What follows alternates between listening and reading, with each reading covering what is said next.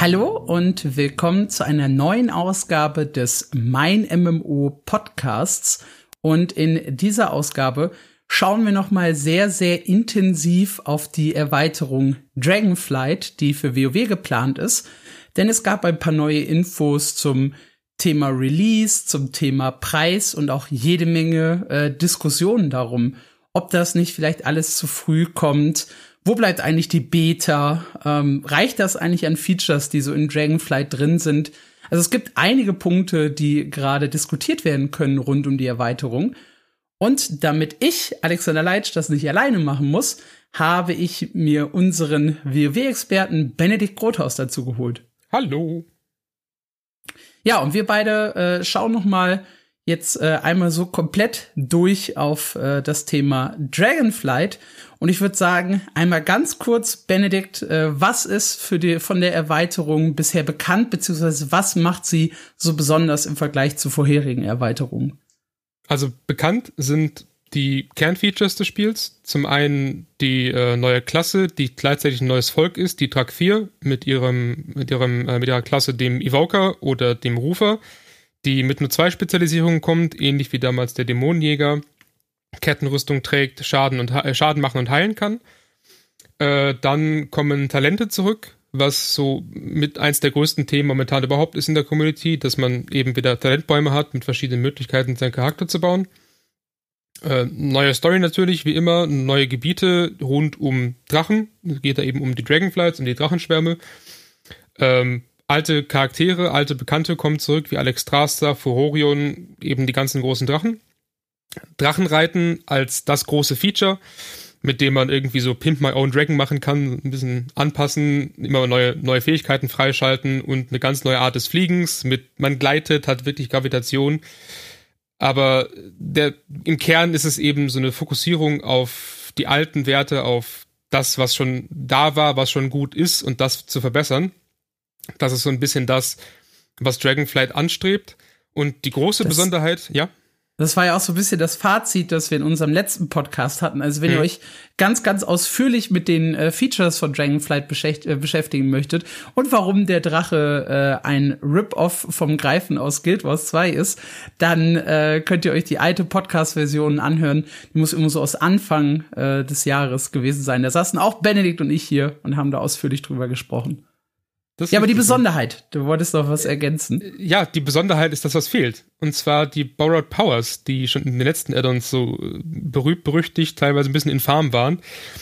Diese, das System Borrowed Power, also geborgte Macht, bedeutet, dass man im Verlaufe eines Add-ons oder einer Erweiterung Kräfte bekommt, wie zum Beispiel in Legion die Artefaktwaffen oder später in Battle for Azeroth die, die Halskette oder jetzt die Pakte in Shadowlands, die man aber eben nach dem Addon wieder abgeben muss und im Prinzip auf dem Stand von vor dem Addon ist. Das ist zwar insofern ganz cool, als dass man eben immer neue Mechaniken hat, die man hochspielen kann und die das Spiel frisch halten, aber die im Gegenzug eben auch so ein bisschen sich anfühlen, als würde einem was weggenommen werden, was ja auch tatsächlich so ist.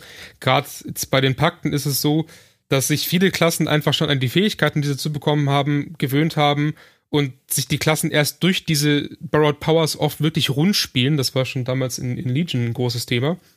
Und genau sowas fehlt. Dass man eben nicht in Dragonflight irgendwas hat, was man später wieder abgibt. Vielleicht bis auf den Drachen, das mag sein, aber der ist eben nichts, was den Charakter stärker macht, sondern einfach nur wirklich cool, um da zu sein. Und solche Dinge, die, die wirklich das Klassen-Gameplay, das Core-Gameplay von WoW verändern und verändern, wie stark man ist, wie gut man wird, wie, wie effizient man wirklich spielen kann, sowas fehlt. Und das ist so ein Punkt, bei dem auch schon eine, gewisse, eine gewisse Freude da ist, weil man sagt, okay, cool, es wird wieder wirklich an den Dingen gearbeitet, die wir kennen, die wir gut finden und weniger Neues versucht, das dann nicht funktioniert, weil das schon in Shadowlands wirklich ein großes Problem war, dass die Pakte zwar erstmal cool klangen und auch wirklich interessant aussahen sich auch interessant gespielt haben, aber aus dem Feedback aus der Beta und auch generell von den Spielern sehr wenig und sehr langsam umgesetzt wurde. Und das hatte man schon früher oft, dass dann erst im Verlauf des Add-ons dieses Borrowed Power Feature so gut wurde, dass es wirklich als tolles Feature angesehen wurde. Äh, aber dann eben das Add-on schon wieder rum war und man dann noch zwei Monate in der Offseason mit dem Ding zocken konnte. Und das wird eben mit Dragonflight verhindert. Aber fehlt dadurch nicht auch äh, so eine gewisse äh, Kernmechanik? Weil gerade so dieses, äh, ja, dieses Anschließen an den Pakt oder äh, das, das Hochgrinden, um halt ein bisschen mehr Power zu bekommen, ist ja zumindest in den letzten Jahren immer ein Kernelement gewesen des Spiels. Das ist auch eine große Diskussion gerade. Ich persönlich würde nicht sagen, dass es mir fehlt. Zwar mag ich, ich mochte eigentlich jede, jede Borrowed Power bis auf dieses nervige Herz von Azeroth damals in BFA. Aber die, äh, die Sache, dass, dass Dinge zurückkommen wie Talente. Ich bin ein riesiger Freund von Talenten, die auch wirklich große Bäume haben mit verschiedenen Möglichkeiten und äh, nicht nur diesem einen, du nimmst aus den dreien das eine, das nur funktioniert, Talente-System, das man gerade hat, sondern wirklich noch ähnlich wie, wie auch damals. Ich meine, gut, auch zu, zu Classic und, und BC gab's den einen Weg, den alle genommen haben. Aber zumindest für bestimmte Bosse oder so konnte man dann schon noch umskillen oder einen coolen anderen Bild ausprobieren, mit dem man dann durch seine eigene Spielweise genauso gut ist wie die anderen und dann immer noch ein bisschen in seiner Klasse arbeiten. Und sowas kommt wieder. Das finde ich wirklich, wirklich cool. Was eben dann auch so, so den Charme ausmacht, dass man ein bisschen wieder mehr die Möglichkeit hat, sich selbst zu entfalten, indem ich nicht einfach nur sage, ich schließe mich diesem einen Pakt an, weil der Guide sagt das, sondern ich baue den Bild so, vielleicht auch wenn es der Guide so sagt von mir aus, aber ich habe zumindest wieder Grund, mich mit meiner Klasse zu befassen und kann dafür sorgen, dass ich dass ich meinen Charakter spielen kann und nicht eben den Pakt. Okay, nun haben wir uns ja hier zusammengefunden, äh, nicht weil wir alte äh, Infos diskutieren wollen, sondern vor, weil wir vor allem nach vorne schauen beziehungsweise auf aktuelle Ereignisse reagieren.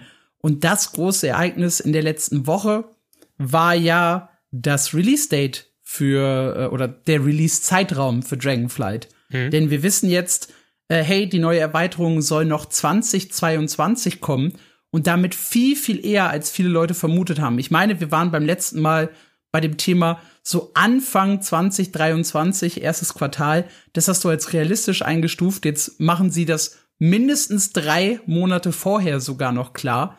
Wie sind da so die Reaktionen und ja, ersten Eindrücke? Gemischt. Äh, die Sache ist, dass viele Leute denken, dass Dragonflight zu früh kommen wird. Das äh, liegt daran, dass sie die Befürchtung haben, dass das gleiche passiert wie bei, bei Shadowlands und auch schon davor bei BFA, dass nicht genug getestet wird. Man weiß jetzt, dass dieses Spiel vor dem 31. Dezember 2022 erscheinen wird, aber noch immer gibt es keine Beta. Das heißt, der, die Testphase mit der mit vielen Spielern, die prüfen können, wie gut es ist und auch die späteren Iterationen, dass Entwickler das Feedback umsetzen können, eine neue Version der Beta bringen, das wieder getestet wird und wirklich Features verbessern können, ist jetzt maximal noch sechs Monate. Wie lang waren die Beta-Phasen vorher? Die waren weißt du tatsächlich nicht unbedingt viel länger, allerdings wusste man dann zumindest schon, dass die Beta anfängt und da fehlt momentan immer noch was zu. Das heißt, wir wissen gerade immer noch nicht, wann die Beta anfängt, wir wissen noch nicht, was drin sein wird. Äh, und zumindest die geschlossenen Tests vorher waren auch schon früher da, meine ich. Ich habe gerade nicht genau im Kopf, wie lange es in Shadowlands war, aber ich glaube auch ein halbes Jahr, wenn nicht weniger. An sich ist es tatsächlich nicht so viel unterschiedlich wie bisher, nur dass es eben noch keine Ankündigung für die Beta gibt. Äh, aber der, der Schock von Shadowlands sitzt ebenso in die Knochen, ne? Dass man wieder Befürchtung hat, hey, ihr habt da schon wirklich Mist gebaut, bitte macht das nicht nochmal. Weil noch ein Flop kann sich, glaube ich, WoW echt nicht leisten. Und das sind viele so, dass wenn Dragon, Dragonflight nicht wirklich viel besser wird als Shadowlands, dass äh, das Spiel sich seine Zukunft gerade verbaut. Und das ist so der, der Grund, warum man fordert, hey, bitte lasst euch Zeit, macht das Addon gut und rusht es nicht, macht das nicht zu früh, sondern bringt uns was, was wir wirklich wieder spielen wollen, gibt uns einen Grund, euch zu vertrauen, auch das nächste Addon wieder kaufen zu, zu wollen. Es gibt ja aber durchaus auch Stimmen, die sagen, äh, hey, das Release-Date kann problemlos so eingehalten werden, weil es fehlt ja so ein so ein großes äh, Feature, wo Blizzard viel, viel Zeit rein investieren muss. Es fehlt diese Borrow Power, die du vorhin schon angesprochen hast. Yep. Also einige haben auch die Befürchtung einfach, dass Dragonflight kleiner wird und deshalb äh, schneller abgeschlossen werden kann.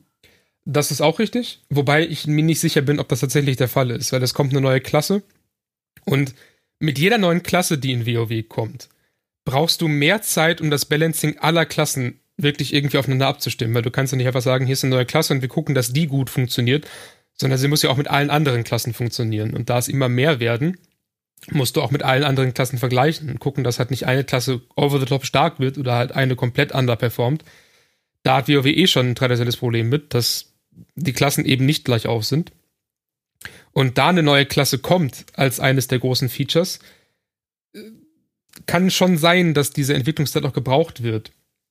Anders ist es dann eben so, dass zumindest nicht für alle Spieler irgendwas sonst gemacht werden muss. Du brauchst halt eben nicht diese ewig lange Entwicklungszeit für gleich vier Pakte, die natürlich auch gebalanced werden müssen, sondern eben nur diese eine Klasse. Das heißt, du brauchst vermutlich im Endeffekt schon weniger, allein weil auch dieses Drachenfliegen vermutlich, also bin kein Entwickler jetzt, aber ziemlich sicherlich nicht ganz so aufwendig ist wie, keine Ahnung, Artefaktwaffen.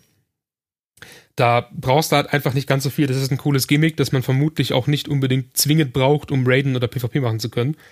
Und da sehe ich dann schon, dass es realistisch ist, ein bisschen weniger Entwicklungszeit zu brauchen. Aber das ist eben auch so ein bisschen Glaskugel, ne? Da kannst du halt nicht genau sagen, wie es aussehen wird. Was ich noch so ein bisschen mitbekommen habe, äh, was so das Thema Kritik an Dragonflight angeht oder was auch für Verunsicherungen bei den Leuten gesorgt hat, war das bisher fehlende Gameplay. Auch da habe ich halt wieder keinen keinen Rückblick auf die Erweiterungen, wie das halt äh, früher so gewesen ist bei Shadowlands und Co. Aber viele haben halt bei der Ankündigung von ähm, Dragonflight gesagt, okay, das war relativ wenig Gameplay, sehr, sehr viel äh, Cinematic und Infos. Und da hat sich auch, glaube ich, bisher noch nicht viel dran geändert, oder? Oder gibt es nee. inzwischen Gameplay, Trailer und was weiß ich nicht was? Nee, also viel mehr gibt es immer noch nicht. Es kann sein, dass jetzt zwischen Aufnahme und Ausstrahlung von diesem Podcast natürlich irgendwie noch drei große äh, Gameplay-Trailer gedroppt werden. Halte ich für unwahrscheinlich, aber ist möglich. Die Sache ist ja auch, dass dieses Jahr eine BlizzCon fehlte, auf der sowas traditionell angekündigt wird oder generell große Events bis auf die E3. Äh, und das Einzige, wo sich Blizzard gemeldet hat, war irgendwie äh, der, der Xbox Showcase mit Diablo 4 und mehr gab es halt dieses Jahr noch nicht. Das heißt, es kann schon sein, dass zu irgendeinem Zeitpunkt was kommt. Die Sache ist eben, dass dadurch, dass die Events dieses Jahr so ein bisschen fehlen und Blizzard auch nicht aus der Gamescom ist, fehlt halt der eine Punkt, an dem sowas kommen könnte. Normal ist BlizzCon ja dann schon früher und man hätte die Ankündigung sehen können. Ich denke, das fehlt vor allem. Ähm, Zumal die sind gar nicht auf der Gamescom. Nee. Das wäre nämlich so meine, meine nächste Frage äh, gewesen, weil traditionell, ich bin äh, ein sehr, sehr großer Gamescom-Fan. Ich glaube, ich war auch äh, jedes Jahr da seit 2009. Ähm, und die haben ja immer einen riesigen Stand gehabt. Und es gab irgendwie immer zumindest äh, eine kleine Ankündigung auf der Gamescom, die irgendwie mitgenommen wurde irgendein Livestream oder irgendwas auf der Bühne, was man sich angesehen hat als äh, Besucher. Ähm, ja, wenn es die Ankündigung da nicht mal gibt, verstehe ich so ein bisschen äh, die Skepsis gerade. Ja, deswegen ist die Skepsis ist definitiv nachzuvollziehen. Die Sache ist halt nur, dass das, um es zu relativieren, es schon sein kann, dass einfach jetzt random irgendwas kommt, weil es eben nicht diese Daten gibt, an denen man da brauchst einen Trailer, da muss was kommen. Äh, aber ja, es kann schon sein, dass es dann eben ein bisschen mau ausfällt. Wir haben ja auch nur vier Gebiete irgendwie und wissen noch nicht, wie die Raids aussehen. Wir wissen nicht, wie die Dungeons aussehen. Wir kennen ein paar von den, von den neuen Charakteren, die kommen, sind zum größten Teil alte Models. Also die Tuska kommt zurück, ein paar äh, Zentauren kommen zurück, ein Drachen kommt zurück. Ich weiß nicht, was man da vom Gameplay erwartet tatsächlich. Ich würde gern den Evoker noch ein bisschen mehr sehen und zumindest mal dieses Drachenreiten einmal in der Aktion. Ansonsten kommen halt diese Content-Drops über die von den Talentbäumen der verschiedenen Klassen und zumindest da sehen wir dann, was an den neuen, an den neuen Features da ist. Und ich nehme an, dass das auch so ein bisschen das Gameplay ersetzt, weil, wie ich schon sagte, es gibt halt nicht so ganz viel, worauf man wirklich neues Gameplay verwerten könnte. Und das Wichtigste, oder das, zumindest für viele Spieler ist das Wichtigste halt die Talente und wie sich ihre Klassen spielen. Deswegen, ich selbst bin ein bisschen zwiegespalten, ich würde gern mehr sehen weiß aber nicht, ob das ein großes Problem ist. Und wie ist so die Stimmung insgesamt, wenn du sagst, du bist zwiegespalten? Ähm, wir schauen ja auch immer gerne äh, ins Reddit und gucken uns gerne Diskussionen an und verfolgen das Ganze auch auf mein MMO. Äh, ist generell die Stimmung eher schlecht oder generell die Stimmung eher vorsichtig optimistisch? Es ist ziemlich genau dazwischen. Also es ist schwer zu sagen. Die, es gibt eben diese, diese Spaltung zwischen kommt es zu früh oder kommt es rechtzeitig? Brauchen wir jetzt dringend ein neues Addon? Shadowlands nervt halt viele Leute immer noch oder wieder oder schon. Und auch zyklustechnisch wäre jetzt langsam die Zeit für ein neues Add-on. Ich habe sogar schon vor, keine Ahnung, vor äh, einem Jahr gesagt, dass November 2022 eigentlich realistisch wäre. Dann kamen Verschiebungen und ein paar andere Features. Äh, die Stimmung ist gemischt. Das ist wirklich schwer zu beschreiben, weil beide Seiten gute Argumente haben und niemand sich so wirklich sicher ist, was er davon halten soll. Dann gab's aber auch noch einen riesengroßen Aufschrei, äh, ganz abseits äh, vom, vom Release-Date, und zwar das Thema äh, Preis ja. der Erweiterung. Äh, Corton aus unserem Team äh, hat News, äh, eine News dazu geschrieben, wo es darum ging, dass Dragonflight teurer ist als Shadowlands, und zwar ganze 10 Euro, äh, 5 Euro teurer als Battle for Azeroth. Und die äh, Epic und Heroic Editions sind ebenfalls noch mal deutlich, deutlich teurer als das, was bei den vorherigen zwei Erweiterungen äh, oder als es bei den vorherigen zwei Erweiterungen der Fall war. Ist das nur reine Inflation? Gibt es irgendwie mehr Boni, die das Ganze rechtfertigen? Was ist da mit den Preisen los? Das ist ein ziemlich schwieriges Thema, weil das mehr oder weniger nur uns in Europa betrifft. Ähm, der Preis von Dragonflight ist, soweit ich weiß, identisch mit dem zu Warlords of Draenor und Legion, zumindest in US-Dollar. Das hat damals, wenn meine Infos stimmen, ebenfalls äh, 49,99 gekostet, genau wie Dragonflight jetzt. Und nur der Europreis ist jetzt gestiegen, was nicht mal unbedingt an der Inflation liegt, sondern mehr am, am Kurs zwischen Euro und, und Dollar. Dass es teurer geworden ist im Vergleich zu den letzten, zu den letzten äh, Erweiterungen. es gibt nicht mehr Features in, dem, in, den, in den Editions. Es sind, wenn überhaupt, gleich viele. Die Collectors ist sogar noch ein bisschen magerer und sogar noch teurer. Äh, es ist sehr schwierig, das einzuordnen, eben weil das gerade von, von Asmongold irgendwie promoted wurde, der eigentlich wissen sollte, dass er schon für mindestens zwei Addons genauso viel gezahlt hat. Tatsächlich ist es aber so, dass der Preis schon sehr lange auch ein Problem ist. Gerade zu WOD, was als erstes, als erstes Addon so teuer war, äh, gab es schon damals einen Aufschrei und der erklingt jetzt einfach wieder. Also, Blizzard hat offensichtlich versucht, mit, mit BFA und Shadowlands ein kleines bisschen runterzugehen, was jetzt nicht mehr geht oder was jetzt rückgängig gemacht wurde. Und ich kann verstehen, dass man, dass man ein bisschen, bisschen skeptisch ist, ob die Features den Preis rechtfertigen oder nicht. Aber ich hasse es immer zu relativieren, weil ich müsste wissen, viel wie der, der versucht, Blizzard zu verteidigen. Äh, es ist eben so, dass dieser Preis schon mal da war. Kann man gut finden, muss man nicht gut finden. Äh, ist halt, wie die Sachen gerade sind. Ne? Ja, da spielt halt dann wahrscheinlich auch eine ganze Menge, also äh, wenn du halt selber sagst, der Preis war schon mal auf, auf 49,99 und ähm, es ist jetzt auch kein krass ungewöhnlich hoher Preis, gerade wenn man irgendwie auf, auf Neupreisspiele oder ähnliche Sachen schaut, die ja teilweise jetzt auf 70, 80 Euro äh, hochgegangen sind.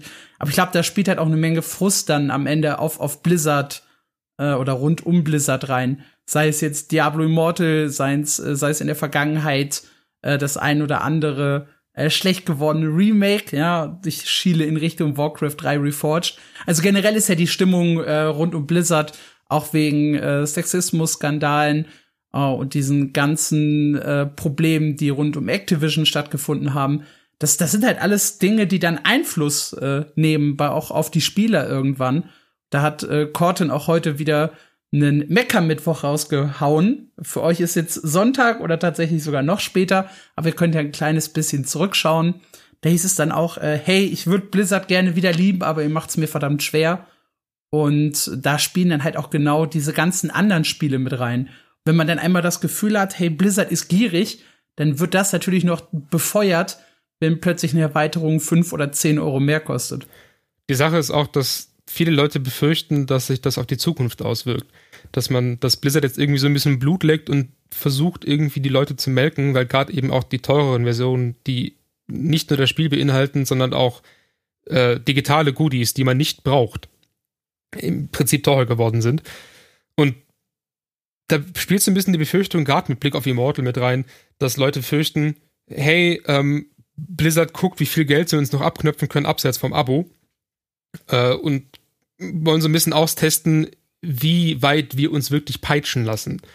Und da greift dann auch der Trotz der Gamer, wo sie sagen, nee, ähm, das boykottieren wir aus Prinzip, das wollen wir nicht unterstützen, wir wollen nicht, dass diese Richtung weiterentwickelt wird. Sache ist jetzt, dass es nicht nur an Blizzard liegt, sondern auch an sehr vielen anderen Studios.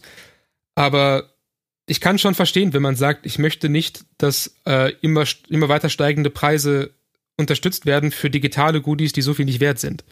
Und das mhm. ist, glaube ich, somit der größte Kritikpunkt generell an den teuren Versionen, eben, dass vor allem die Version, wo nicht mehr drinsteckt, außer irgendein Pad oder ein Umhang, dass die so teuer werden.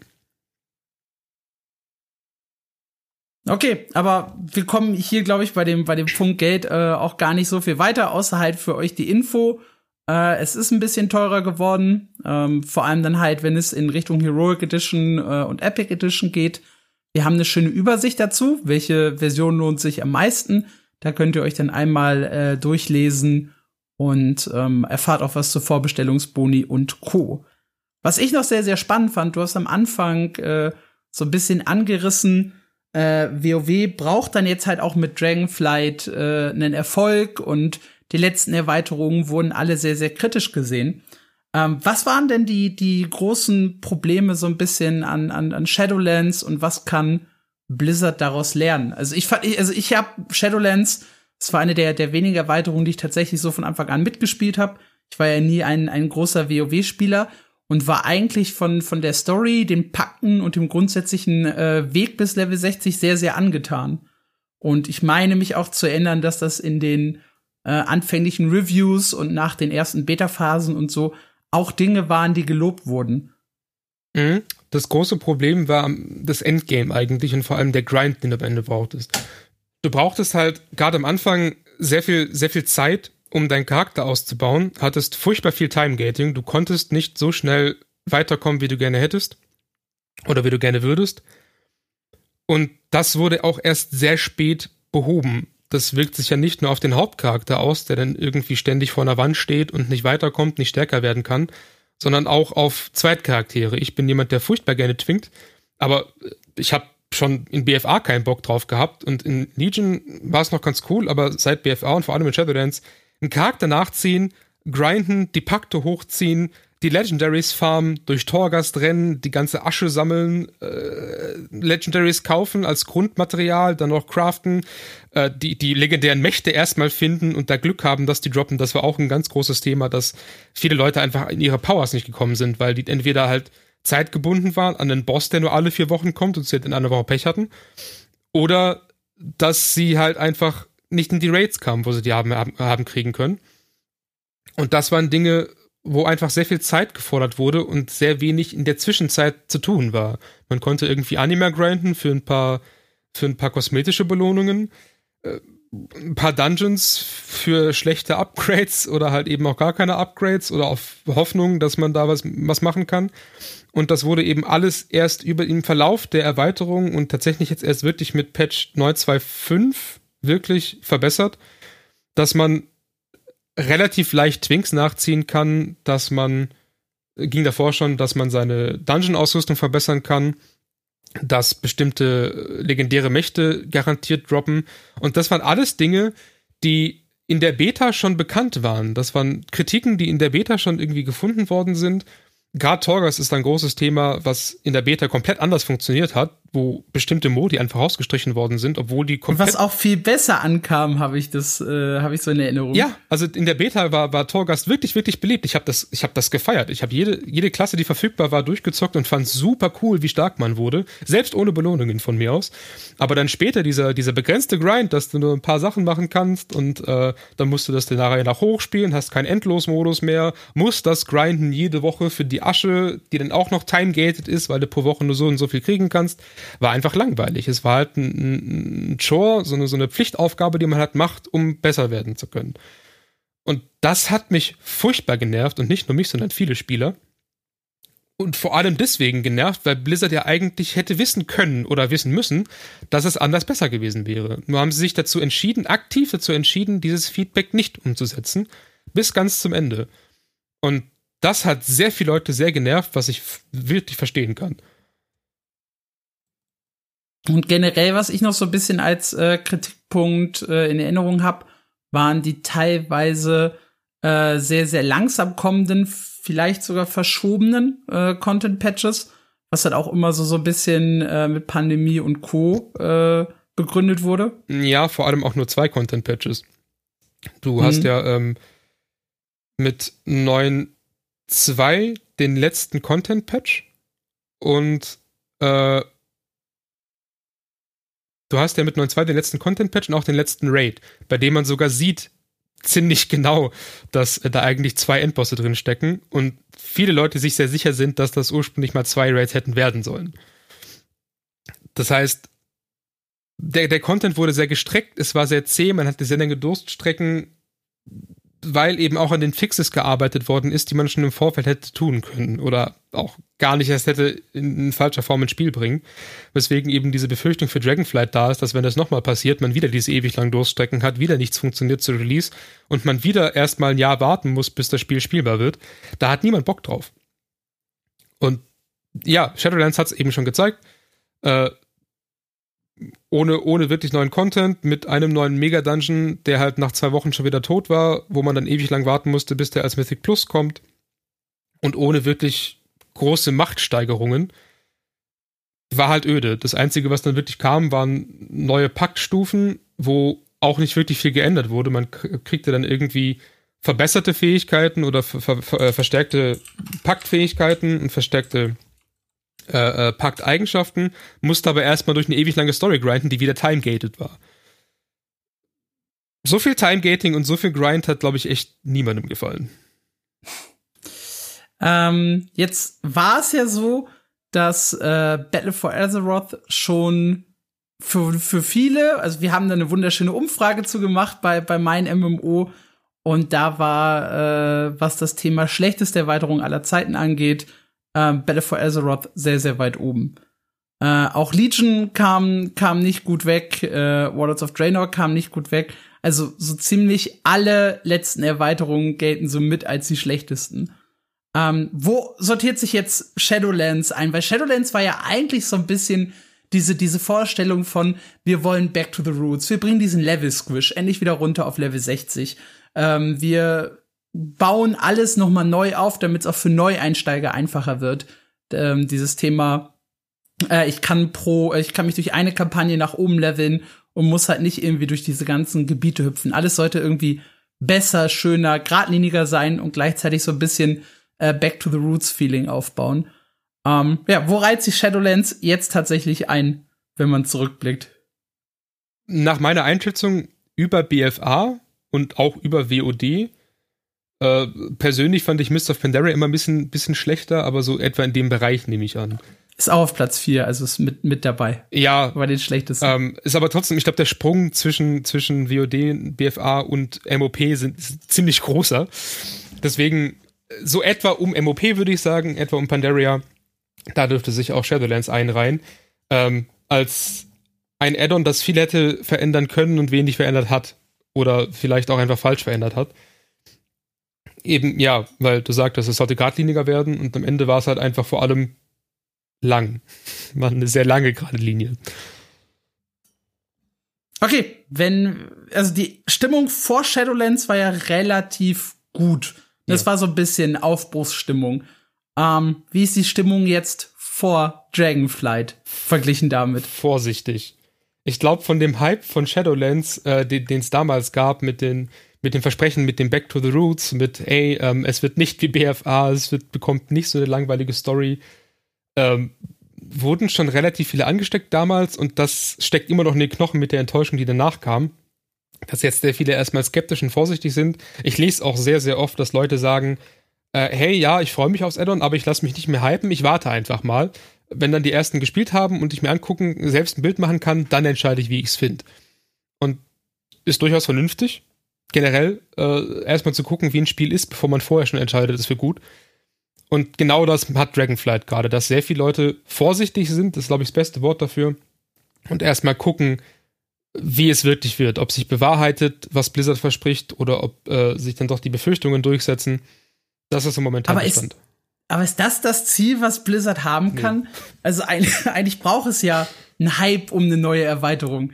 Es ist ja kein, kein, kein Content-Patch, der da irgendwie so mal dahergelaufen kommt oder sowas Kleines, sondern die wollen das verkaufen, die wollen Stimmung, Marketingbudget fließt da rein. Da, da kommt ja was Großes. Da reicht ja keine vorsichtige Stimmung. Ich meine, da kann Blizzard nur relativ wenig dran drehen, denke ich, weil sie einfach schon davor dafür gesorgt haben, dass die Spieler vorsichtig geworden sind. Das Einzige, wie sie es, nee, mir fällt eigentlich echt nichts ein, wie sie es schaffen könnten. Mit Gameplay vielleicht, ja, aber es sind wirklich, die Leute sind ja nicht unbedingt feindselig, ja. Sie sagen ja nicht, hey, Dragonflight wird, egal was ihr macht, wird kacke. Sie sagen ja, okay, macht mal, überzeugt mich davon, aber zeigt mir, wie es wird. Und das fehlt halt momentan noch, weil eben kein Gameplay da ist und auch weil, naja, das Addon noch nicht fertig ist. Ja, was, was, was wäre denn das Gameplay, was die Leute sehen wollen? Was wäre denn das, was jetzt für so Euphorie bei Dragonflight sorgen würde? Ich nehme an, tatsächlich irgendwie die neuen, die neuen Talentbäume in Aktion, äh, der, der Evoker tatsächlich in, der, in, in Aktion, äh, die neuen Gebiete im Detail vielleicht. Die Sache ist, dass eigentlich alles das, was du selbst erforschen sollst. Weil das ist eben auch das Problem, weil du kannst ja nicht schon vorher alles zeigen. Dann gibt es nur noch wenig Grund, es sich selbst anzugucken. Das ist eben dieses Dilemma. Ich, ich weiß nicht genau, was man zeigen kann, was man zeigen sollte äh, und, und, was realistisch ist. Äh, alles, was, was Blizzard jetzt zeigen kann, ist eigentlich das, was man selbst sehen will und selbst erfahren muss. Hm. Aber ja, wenn ich mich festlegen müsste, wäre es eben Gameplay vom Evoker inklusive Talentbäumen und einem wirklichen, so spielt sich die neue Klasse und so spielen sich eure alten Klassen jetzt. Das wäre, glaube ich, das, was die meisten Leute zurückholen kann. Okay, dann äh, kurzer Ausblick äh, vielleicht noch ähm, hinten raus. Was glaubst du, nach dem, was du jetzt äh, alles so über, über Dragonflight weißt und auch ähm, was du so rund um die alten Erweiterungen, Blizzard, WoW und sonst wie gelernt hast, wann kommt äh, die, die, die große Ankündigung, dass die, oder wann kommt die Ankündigung, dass die Beta startet? Und was glaubst du, ähm, ja, wie erfolgreich wird Dragonflight am Ende werden oder kann Dragonflight werden? Sehr schwierige Frage. äh, die Beta-Ankündigung, nehme ich an, kommt noch im Juli und die Beta wird spätestens im August starten, weil sonst wird's wirklich, wirklich eng. Und ich glaube auch nicht, dass sich Blizzard so viel, so viel Geduld von den Spielern leisten kann. Ich würde vermuten, dass selbst eine unfertige Beta dazu führt, dass die Leute zufriedener sind, weil sie Feedback abgeben können. Äh, in der Hoffnung, dass es umgesetzt wird. Ob das ohne Verschiebung möglich ist, keine Ahnung. Das wird auf jeden Fall kompliziert. Ich denke allerdings, dass es doch tatsächlich erfolgreich werden kann. Zumal ich persönlich ein riesiger Fan von den Classic-Versionen bin. BC ist für mich immer noch die beste Erweiterung. Und da macht eben Dragonflight so, so, so einen Schritt zurück. Es baut auf sehr, sehr vielen alten Sachen auf. Es baut auf den Talenten auf. Es bringt die Bäume zurück, die ich seit Jahren vermisse. Die ich, ich habe den Tränen nachgeweint, mache ich bis heute, weil es so Spaß gemacht hat, Talente freizuschalten und sich Leveln relevant angefühlt hat, weil du halt wirklich beim Leveln stärker geworden bist und nicht nur alle fünf Level irgendwie einen Punkt verteilen konntest. Äh, auch die Berufe werden wieder, wieder wichtiger. es gibt viele Systeme, die auf alten Sachen aufbauen. Das ganze Addon ist eigentlich ein, ein wenn du willst, Fanservice. Es, kannst, du, kannst du sagen, es ist äh, Faulheit von Blizzard, kannst du aber auch sehen, dass es Fanservice ist mit den Drachen, die zurückkommen. Drachen funktionieren immer. Das ist ein wahnsinnig beliebtes Thema in Absolut. überall. Ja. Jeder mag Drachen.